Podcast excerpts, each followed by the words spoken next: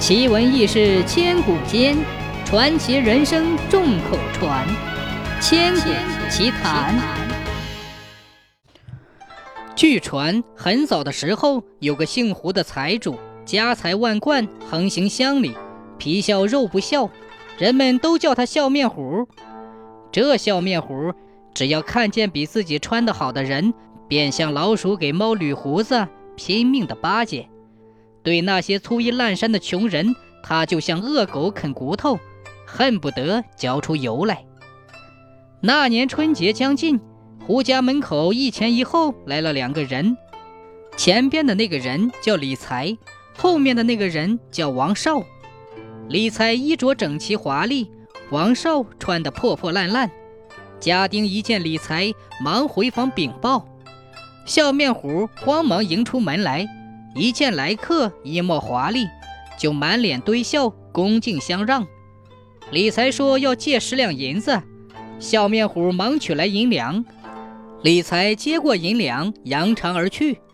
笑面虎还没有回过神来，王少忙上前喊道：“老爷，我借点粮食。”笑面虎瞟了他一眼，见是衣着破烂的王少，就暴跳如雷的骂道。你这穷小子，给我滚！立刻被家丁赶出了大门。回家的路上，王少越想越生气，猛然间心生一计，决定要会会这个笑面虎。转眼间春节已过，元宵将临，各家各户都忙着做花灯，王少也乐哈哈的忙了一天。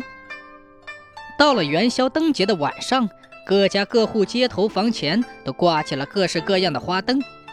王少也打出了一顶花灯上了街。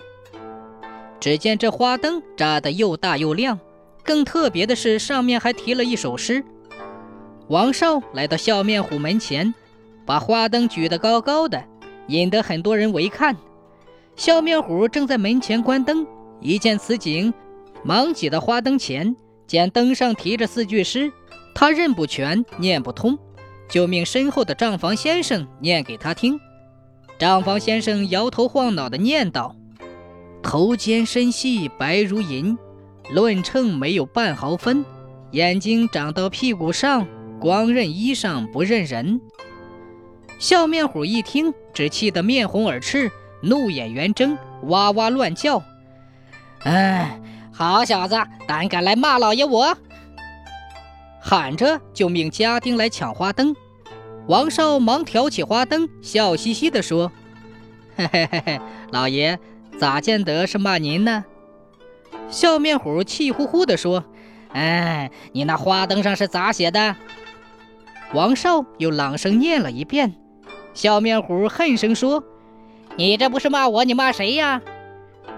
王少仍笑嘻嘻地说：“哦，老爷您是犯了猜疑病，我这四句诗是个谜。”谜底是真，你想想不是？笑面虎想了想，可不是嘛，只气得干瞪眼儿，没啥好说，转身狼狈的溜走了。周围的人见了，只乐得哈哈大笑。这事儿后来越传越远，第二年灯节，不少人将谜语写在花灯上，供观灯的人猜测取乐，所以叫灯谜。从那以后，每逢元宵节，各地都举行灯谜活动，一直传到现在。